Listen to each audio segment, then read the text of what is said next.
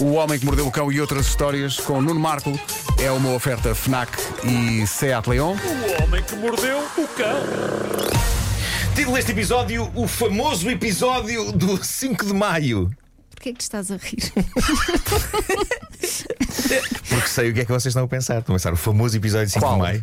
Não é? Porquê? O que faz dele famoso? Meu Deus, Tu vais contar. o que está este incrível artista a preparar para hoje? Contelar. E tiraste isso, não umas é? palavras da boca. Na verdade, não há nada de especial. Eh, pelo contrário, a atualidade não me trouxe nada de incrivelmente espetacular e por isso eu tentei. Estás triste com a humanidade, simplesmente, eh, Estás triste? Estou, estou triste com a Tão humanidade. sincero. Queres dizer alguma coisa à humanidade? E.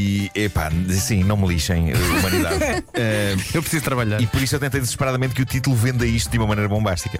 Eh, e e é, é este o meu problema, eu não consigo mentir, não é? Eu exponho os meus planos sinistros muito facilmente. Se eu trabalhasse em telemarketing, Uhum. estou a imaginar-me a ligar para a casa de pessoas e a acabar os telefonemas a dizer não se meta nisto. é pode. aldrabice, É aldrabice. horrível. És O muito melhor, sincero. o melhor que tem a fazer neste momento é desligar esta chamada na minha cara.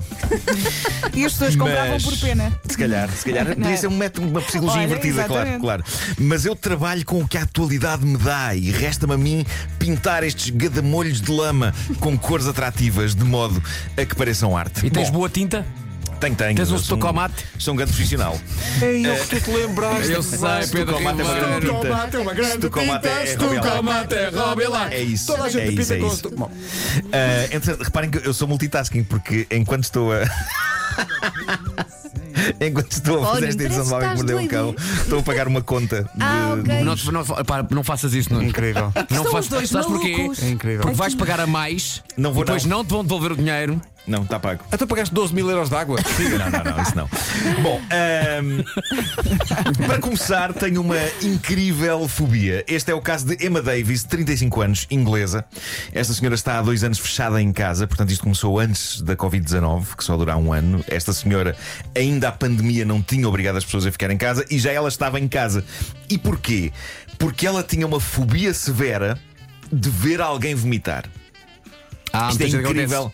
É incrível, mas é verdade. Assim que vêm, também fazem. E então ela chegava a ter seis ataques de pânico por dia. Não porque tivesse objetivamente visto alguém a vomitar, mas pela mera ideia de que poderia ver alguém a vomitar. Não só isto, como ela não conseguia andar pela rua sem estar a olhar para baixo, não fosse dar-se o caso de se cruzar com alguém que por acaso estivesse a vomitar. Oh, estava obcecada. Ahm, eu, não, eu não sei se há entre os nossos ouvintes alguém que tenha esta fobia. O que eu quero dizer a essas pessoas, a mensagem que eu quero passar hoje é a seguinte. Não há assim tanta gente a vomitar por aí. Não, há, não é uma coisa tão comum assim. é. Eu digo-vos que já tenho passado vários anos seguidos sem ver uma única pessoa a vomitar. A menos que saias à noite. Não Em é? relação a essa senhora, Claro, claro. há sítios que essa. que é Emma Davis, não é? Emma Davis. Há Ah, sim. sítios que essa senhora pode evitar. Por exemplo, uma queima das fitas. Claro, Sim. claro. É não ir. É não ou uma, ir, é ou uma não estrada ir. com curvas. Claro. Não é? Pois. Mas uma de bares. A fobia de Emma fez com que ela tenha decidido fechar-se em casa e trabalhar a partir de casa. E, e a questão é como, como se resolve isto. Eu fiquei genuinamente com pena desta senhora. E dito isto, há que dizer que eu conheci alguém que tinha esta fobia. E Pedro Ribeiro também, não sei se te lembras, mas não vou dizer, não vou dizer quem é, porque há alguém que tem um trabalho público. e É, eu- grupinho à parte. Não, é pá, eu não falaria disto sem Ai, autorização. é mau dizer aqui ao meu onda. amigo Eu- que Eu ele sei me que depois, conhece. quando isto acabar, eu vou dizer quem é e o Pedro Ribeiro vai se lembrar. Mas estamos a falar de uma pessoa a quem fazia impressão a mera palavra, o verbo vomitar. Ah, sim, sim. Lembras-te disso? E eu, espantado e insensível e imaturo, porque isto foi há muitos anos, há quando, muitos eu, anos. quando eu soube disto, lembro de fazer experiências. Meu Deus. Raiz uma parte. Lembro de fazer experiências a dizer a palavra só para ver a reação. E era Mas deixa-me É incrível. confessar a que eu mera não, palavra. eu não fico confortável com este assunto. Pois não, não Vem-me logo ninguém fica. A a questão é que ninguém recordação fica. do cheiro, não é? Vá, vamos em Bolas. frente. Vamos em frente, vamos em frente. Depois Vamos em tens frente. filhos, não é? E no- quando tens filhos, que remédio tens de Olha, aguentar? Claro, claro. Eu assumo, já levei na cara. Ah, ei, na que cara. Pá, meu Deus. não. Olha, Jato. os padres do Exorcista também. Pois? Pois é. Podes-me Isto- isto chamar- Foi no, tempo, foi no tempo em que era exorcista. Era, era, era. Podes-me chamar Max von Sydow, que eu não me importo. Exato, exato, exatamente.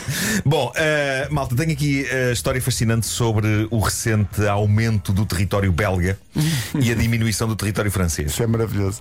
Viste essa história? É Vi, linda. epá, é maravilhoso. Eu não sei se vocês eh, todos sabem disto, mas durante algum tempo a França ficou mais pequena e a Bélgica maior. Uma parte da fronteira entre a França e a Bélgica foi movida 2 metros e 29 centímetros. Foi, foi o quanto a Bélgica ficou maior e a França mais pequena. Eh, agora, como é que isto aconteceu? A razão é fascinante. A fronteira entre a França e a Bélgica está assinalada por uns pequenos marcos de pedra, uns paralelepípedos espalhados ao longo de 620 quilómetros que delimitam de uma maneira muito visual a separação entre os dois países. Ora, o que é que sucedeu? Descobriu-se que um agricultor farto de ter aquele pedaço de calhau no meio do percurso do trator, irritou-se um dia, parou o trator, saiu do trator e com as suas próprias mãos afastou aquela porcaria do caminho. E com isto, ele aumentou o tamanho da Bélgica e diminuiu o da França. E a verdade é que essa alteração foi suficiente para, nos últimos tempos, provocar algumas confusões entre proprietários de terrenos eh, privados e mesmo entre câmaras municipais de um lado e do outro da fronteira. Tão bom. Agora, a missão das autoridades belgas é obrigar o agricultor a voltar a pôr o marco onde estava, o que eu acho incrível. Não era mais simples as próprias autoridades pegarem naquela porcaria e voltarem a meter no sítio. Porque, de acordo com o- com o que diz a notícia que eu aqui tenho, se o agricultor se recusar a repor o marco de pedra no sítio certo, é provável que tenha de ser reativada a Comissão de Fronteiras Franco-Belga, que é um órgão que estava desativado desde 1930. Porque desde essa altura que as coisas estavam pacatas e sem história no que toca à definição das fronteiras entre os dois países, até aparecer um agricultor chateado, porque a tão fronteira bom. está ali a incomodar a passagem do trator. A vida é tão simples Então é melhor para uns empurrar aquilo. E, e tão E- e tão complexa complicado, exato. para outros, É não isso. é? Isso é faz-me isso. lembrar as birras dos miúdos, quando eles estão com birras e tiram coisas ao chão. É e isso, nós é. teimamos que tem que ser eles a apanhar, É mesmo isso? não é? É isso, é isso. Ah, bom, eu já disse aqui várias vezes, eu sou fã do Japão, eu seria feliz no Japão, porque quando eu vejo os filmes e as animações, os programas de televisão alucinantes que eles criam, eu dou por mim a pensar, meu Deus, eu penso como eles. eu muitas vezes em Portugal sou olhado com desconfiança por diretores de canais de televisão que eu acho, que acham que eu tenho ideias bizarras e estranhas.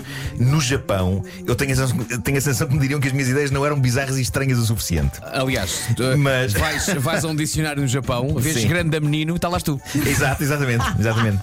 Mas, mas como eu já aqui disse, eu adoro aquela cultura e sonho em ir lá. Eu estou só à espera que a Sente-se. pandemia abrante para visitar esse lugar mágico. Mas enquanto não vou, eu continuo a ver o canal NHK e a regalar-me com notícias como esta que acabou de chegar sobre a maneira como uma cidade costeira do Japão, a cidade de Noto, decidiu aplicar dinheiro destinado ao alívio da Covid.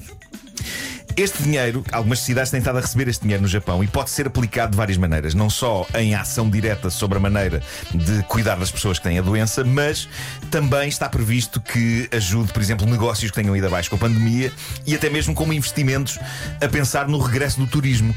E foi isso que as autoridades de Noto fizeram. Eles usaram o dinheiro para várias finalidades ligadas ao problema da Covid e com o que sobrou e que foi precisamente 25 milhões de ienes, o que parece 20 milhões, mas em euros dá mais ou menos 230 mil euros. E eles decidiram fazer nada mais nada menos do que uma estátua de uma lula gigante cor-de-rosa. Olha, bem Adoro. aplicado, bem E eu aplicado. penso, Vês? e por que não? Estamos a falar de uma escultura de 12 metros de comprimento. É uma lula gigantesca com um expressivo olho arregalado e perninhas dinamicamente esculpidas como se estivessem a mexer-se. E, e quando inquiridas sobre o porquê do investimento naquilo, as autoridades de Noto responderam para chamar o turismo.